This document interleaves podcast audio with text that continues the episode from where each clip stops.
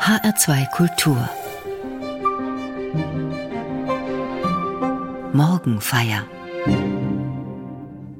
Heute ist der 5. Dezember, der zweite Adventssonntag. Zwei Kerzen an unserem Adventskranz brennen schon am Frühstückstisch. Nicht einmal drei Wochen, dann ist Weihnachten. Viele christliche Feste beginnen bereits am Abend, etwa Weihnachten. Das gilt auch für den heutigen Tag. Am Abend des 5. Dezembers stellen meine Frau und ich, jeder und jede für sich, einen Schuh vor unsere Wohnungstür. Denn morgen ist Nikolaustag. Und tatsächlich Jahr für Jahr sind die Schuhe verlässlich gefüllt, weniger mit Süßigkeiten. Es gibt eher ein kleines Buch, eine CD oder einen Kalender für das kommende Jahr. Was spricht eigentlich dagegen, hier den heiligen Nikolaus am Werk zu sehen, Jahr für Jahr mit einer kleinen Überraschung?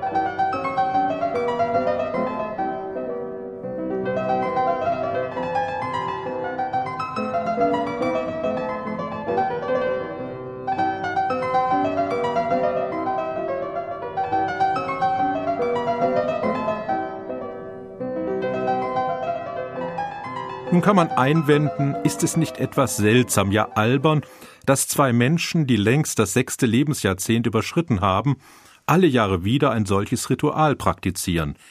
Ich denke nicht. Gaben verbinden. Kleine Gaben wohl eher noch mehr als große. Sie sind ein Zeichen, dass man den anderen schätzt. Das gilt für Freunde und Freundinnen ebenso, für ein nicht mehr ganz so junges Paar oder auch unter Kolleginnen und Kollegen. Zum anderen weckt heute der heimische Besuch des Nikolaus Erinnerung daran, wie ich ihn in der Kindheit erlebt habe. Schließlich drittens, das ist wohl das Entscheidende, lohnt es sich von Zeit zu Zeit an Nikolaus, den heiligen Mann und Bischof zu erinnern, an die Geschichten, die über ihn erzählt werden.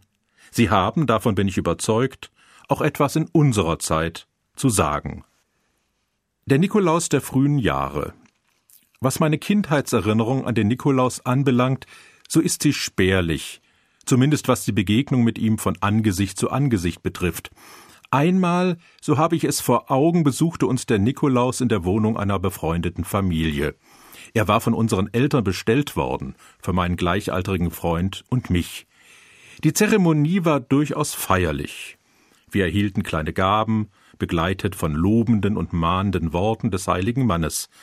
Doch wurde die Zeremonie plötzlich ihres Zaubers entkleidet, als wir feststellten, dass Nikolaus dieselbe Armbanduhr wie der Kollege unserer Väter trug. Seitdem kam der Nikolaus nicht mehr sichtbar zu uns, unsere Schuhe wurden allerdings gefüllt, da war auf den Nikolaus schon Verlass. Damit hatte alles sein Bewenden. Der Nikolaus agierte im Übrigen im Geheimen, wie das Christkind oder auch der Osterhase. Was wir aber über ihn sagen konnten, der Nikolaus hatte ein großes Herz für Kinder und hat sich Jahr für Jahr an uns erinnert. Das gilt bis heute.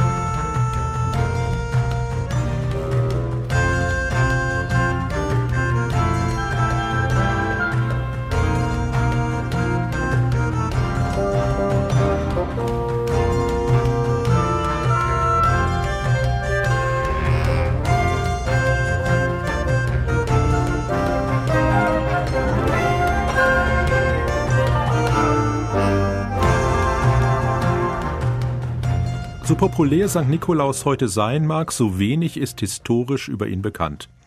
Es gibt kaum verlässliche Berichte, es überwiegen die Legenden.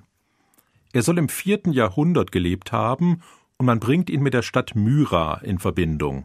Myra, heute heißt es Demre, liegt nicht weit weg von dem nicht zuletzt bei Touristen geschätzten Antalya, also in der heutigen Türkei am Mittelmeer. Zur Zeit des Nikolaus war Myra Teil des Römischen Reiches und gehörte zur Landschaft Lykien. Die Gegend war von der hellenistischen Kultur geprägt, man sprach Griechisch. Bischofssitz war Myra seit dem vierten Jahrhundert, hatte also durchaus eine Bedeutung. Dennoch hatte ein Bischofssitz der damaligen Zeit nicht wie heute eine große Kathedrale. Die Nikolauskirche, die heute in Myra gezeigt wird, stammt aus dem achten Jahrhundert. Etwas später wurde auch ein Nikolauskloster gegründet. Der heilige Nikolaus hätte ein lokales Ereignis, eine Person von regionalem Ruf bleiben können. Doch es sollte anders kommen. Myra lag an einem wichtigen Seeweg des Mittelmeers. Schon vor dem Jahrtausend verbreitete sich deshalb der Ruf des Nikolaus im südlichen Italien. Und als Myra wenig später militärisch bedroht wurde, handelten italienische Kaufleute schnell. Sie brachten die sterblichen Überreste des Nikolaus nach Bari, wo sie noch heute gezeigt werden. Kultureller Austausch, aber auch Feldzüge verbreiteten den Ruf des Nikolaus auch nördlich der Alpen. So wurde er ein Heiliger für viele Völker. Das lässt sich an den Namen erkennen, die sich in vielen Sprachen auf den Nikolaus beziehen. Nicolo in Italien, Nicolas auf Französisch, Niklas im Englischen, Klaus im Deutschen. Dem Niederländischen ist es Sinterklaas, der Jahr für Jahr Kinder erfreut. Vornamen und Kirchen. In nicht wenigen Orten gibt es nach Nikolaus benannte Kirchen, in Hessen etwa im Frankfurter Stadtteil Bergen-Enkheim oder nicht weit von hier in Korbach. Korbach war Hansestadt und nicht zuletzt in Hanse- oder Handelsstädten haben die Kaufleute Kirchen gerne nach Nikolaus benannt. In Hamburg etwa oder der estnischen Hauptstadt Tallinn. Der Ruf des Nikolaus wurde über das Meer und andere Handelswege an viele Orte getragen. Nikolaus ist ein ökumenischer Heiliger und dabei eine der wenigen Personen der Christenheit, die selber nicht Personal der Bibel sind, und doch werden sie geschätzt und verehrt, sowohl in den westlichen wie den östlichen Kirchen der Christenheit. Viele russische Zaren hießen Nikolai auch der letzte. Nikolaus ist unter anderem der Schutzpatron von Völkern wie Russen, Kroaten und Serben sowie von Regionen wie Lothringen und Süditalien. Die Volksfrömmigkeit hat den Bischof von Myra zudem fest ins Herz geschlossen. Die zahlreichen Legenden, die man sich über Nikolaus erzählt hat, führten dazu, dass er von vielen Gruppen als Schutzheiliger auserwählt wurde. Von Berufen wie Seefahrern und Binnenschiffern, Kaufleuten, Rechtsanwälten, Apothekern, Metzgern und Bäckern, Getreidehändlern, Dreschern, Pfandleihern, Juristen, Schneidern, Küfern, Fuhrleuten und Salzsiedern. Nikolaus ist Patron der Schüler und Studenten, Pilger und Reisenden, Liebenden und Gebärenden, der Alten, Ministranten und Kinder, aber auch von Dieben, Gefängniswärtern, Prostituierten und Gefangenen.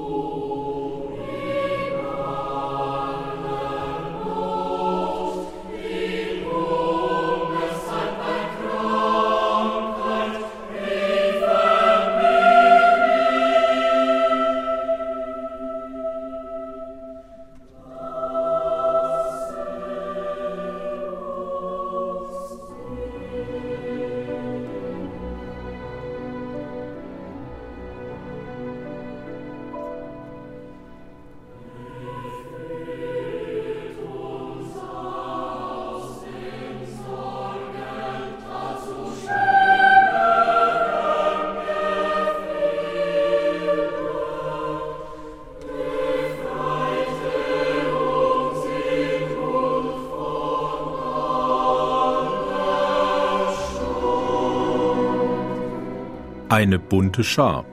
Man kann sich fragen, was all diese Gruppen miteinander verbindet und der Bischof von Myra mit ihnen zu tun hat. Im Jargon unserer Zeit gefragt, was ist eigentlich das Profil des heiligen Nikolaus? Was zeichnet ihn aus? Darauf geben etliche der über ihn überlieferten Legenden Auskunft. Nur drei von ihnen, die charakteristisch sind, seien erzählt. In allen dreien geht es um Menschen in Not und um Rettung. Ein verarmter Mann beabsichtigte, seine drei Töchter in die Prostitution zu verkaufen, weil er sie mangels Mitgift nicht standesgemäß verheiraten konnte. Nikolaus war noch nicht Bischof, doch Erbe eines größeren Vermögens. Er erfuhr von der Notlage und warf in drei aufeinanderfolgenden Nächten je einen großen Goldklumpen durch das Fenster des Zimmers der jungen Frauen. In der dritten Nacht gelang es dem Vater, Nikolaus zu entdecken, ihn nach seinem Namen zu fragen und ihm dafür zu danken. Eine zweite Legende. Während einer großen Hungersnot erfuhr der Bischof von Myra, dass ein Schiff im Hafen vor Anker lag, das Getreide für den Kaiser in Byzanz geladen hatte. Er bat die Seeleute, einen Teil des Kornes auszuladen, um in der Not zu helfen. Sie wiesen zuerst die Bitte zurück, da das Korn genau abgewogen beim Kaiser abgeliefert werden müsse. Erst als Nikolaus ihnen versprach, dass sie für ihr Entgegenkommen keinen Schaden nehmen würden, stimmten sie zu. Als sie in der Hauptstadt ankamen, stellten sie verwundert fest, dass sich das Gewicht der Ladung trotz der entnommenen Menge nicht verändert hatte. Das in Myra entnommene Korn aber reichte volle zwei Jahre und darüber hinaus noch für die Aussaat. Und auch die dritte Legende führt in die Welt der Seefahrer. In Seenot geratene Schiffsleute riefen in ihrer gefährlichen Lage den heiligen Nikolaus an. Ihnen erschien ein mit Wunderkräften ausgestatteter Mann und übernahm die Navigation, setzte die Segel richtig und brachte sogar den Sturm zum Abflauen. Daraufhin verschwand der Mann wieder. Als die Seeleute in der Kirche von Myra zum Dank für ihre Rettung beteten, erkannten sie den Heiligen und dankten ihm. Sankt Niklas war ein Seemann, er liebte Wind und Meer. Und alle Jahr zur Winterzeit fährt er Millionen Meilen weit vom Land der Sterne her. Sankt Niklas war ein Seemann, wie kaum ein anderer war. Sankt Niklas schütze unser Boot vor Klippen, Sturm und Feuersnot und jeglicher Gefahr. Drei Legenden über Nikolaus. Sie berichten von drei Krisensituationen und einem glücklichen Ende. Zwei von ihnen sind Wundergeschichten, die Sturmstillung und sichere Navigation auf See sowie die wundersam vermehrte Kornladung. Beide erinnern an Geschichten, die auch von Jesus erzählt werden, die Sturmstillung auf dem See Genezareth und die wundersame Brotvermehrung. Alle werden satt. In allen drei Geschichten zeigt sich Nikolaus als Menschenfreund, als Christ und in zwei Geschichten zugleich als Bischof, als Mann der Kirche.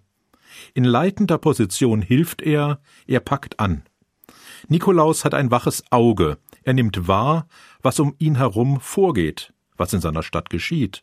Er handelt, und zwar zielstrebig. Die Legenden laden deshalb nicht nur ein, sich über ihr glückliches Ende zu freuen und Nikolaus zu danken. Sie sind mittelbar auch Aufforderung, dem Beispiel des Nikolaus zu folgen. Gehe hin und tue desgleichen, sagt Jesus, wenn er vom barmherzigen Samariter erzählt. Nun ist St. Nikolaus nicht irgendwer, er ist ein prominenter Mann der Kirche. Sein Handeln zeigt deshalb auch, wie Kirche sein soll.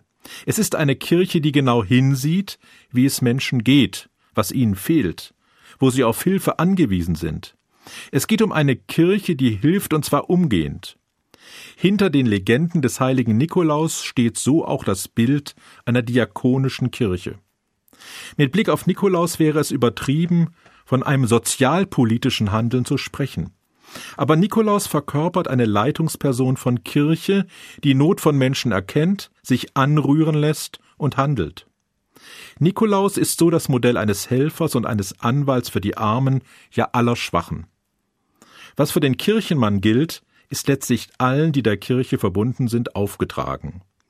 Die Legenden, die von Nikolaus erzählen, sind ein Appell zu mehr Menschlichkeit, wie sie jeder und jede leisten kann, im Großen wie im Kleinen.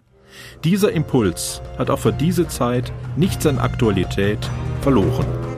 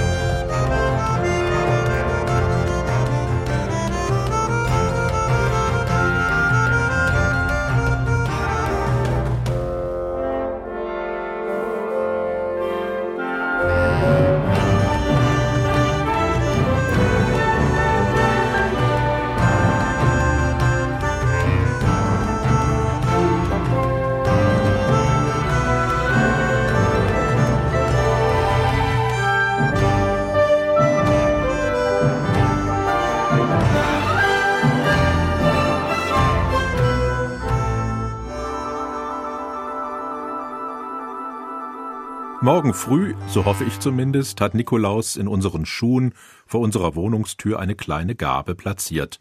Ich freue mich darauf. Tatsächlich ist die Liebe zum Nikolaus unter evangelischen Theologen nicht immer gleich groß gewesen, seit Beginn der Reformation an. Der Hintergrund war der. Schon zu Luthers Zeiten, also vor mehr als 500 Jahren, hatte der Nikolaus Kindern Geschenke gebracht. Eine kleine Bescherung kurz vor Weihnachten der Heilige als Kinderfreund und Gabenbringer. Der Einwand evangelischer Theologen lautete damals, wird damit nicht das Augenmerk auf den Nikolaus, einen Heiligen, gerichtet? Der große Kinderfreund war das nicht Jesus? Und ist es nicht das größte Geschenk, dass Gott Mensch wird, Jesus im Stall zu Bethlehem zur Welt kommt? So argumentierten die evangelischen Theologen und wollten den heiligen Nikolaus, wie andere Heilige auch, sagen wir, ins zweite Glied religiöser Verehrung schieben. Man kann das auf dem Hintergrund einer Zeit verstehen, in der die Verehrung von Heiligen nicht allein des Nikolaus, die Jesu Christi, fast übertroffen hat. Doch die Dinge stehen heute anders. Wer würde schon Weihnachten vergessen, weil es den Nikolaus gibt, wer auf Weihnachtsbaum und Bescherung verzichten, weil der Nikolaus eine kleine Gabe gebracht hat. Für mich ist der Nikolaustag eher eine gute Einstimmung auf die verbleibende Adventszeit und das Weihnachtsfest, vor allem auf seine Botschaft. Jesus kommt, der Freund der Menschen, nicht zuletzt der Kinder. Seit Jesus gekommen ist, sind viele Menschen ihm nachgefolgt, sie haben aus seinem Geist gehandelt, sie sind so bis auf unsere Tage Zeugen eines lebendigen, tatkräftigen Glaubens.